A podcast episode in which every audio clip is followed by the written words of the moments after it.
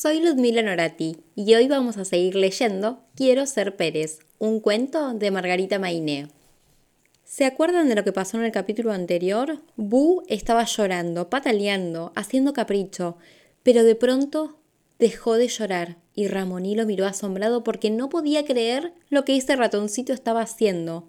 Y nos quedamos ahí con esa intriga, así que vamos a leer el capítulo 7 para saber qué es lo que estaba haciendo ese ratoncito.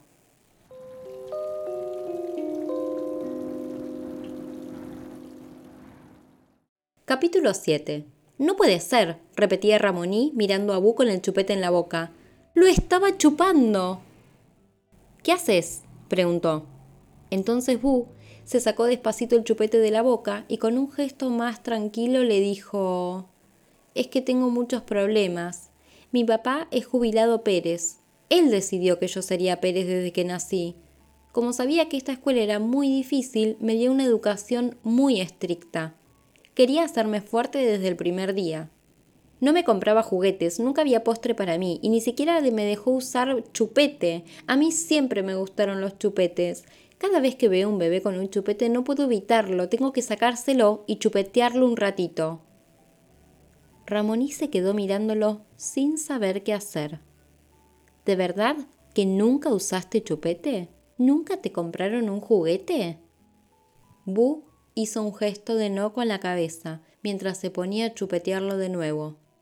Ramoní seguía enojado, pero observó la cara de Wu que con el chupete cambiaba mucho. Tenía una sonrisa que parecía un bebito, y Ramoní se conmovió. Bueno, Wu, deja ahora ese chupete, dijo sacándoselo de la boca con cariño. Se lo robaste al bebé, ¿no? Bu hizo que sí con la cabeza avergonzado. ¿Y por eso lloró? Sí, dijo Bu sin mirarlo a la cara. No sé cómo hacer para devolverlo. Tampoco sé dónde dejarlo. Sería un desastre si mis padres o los maestros me encuentran este chupete. Por eso me lo diste a mí, dijo Ramoní, y ya no estaba enojado. Yo voy a ayudarte.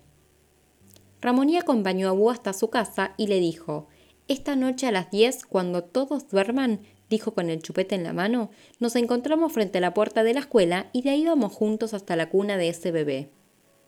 Bus apuró a decir, Está bien, y sin despedirse, casi corriendo, entró en su casa. Apenas cerró la puerta, Ramoní se dio cuenta de que el chupete seguía en sus manos. Subió los tres escalones para golpear la puerta y devolverlo, pero escuchó ¿Por qué llegas tan tarde, Bu? ¿Te has entretenido por ahí? Anda a tu cuarto y ponete a estudiar, así nunca serás un Pérez, gritaba el papá enojado. Ramoní miró el chupete y se lo guardó en el bolsillo.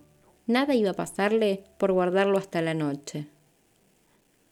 ¿Qué va a pasar? ¿Irán a la casa? ¿Se encontrarán a las diez de la noche? Vamos a descansar, así mañana lo descubrimos juntos.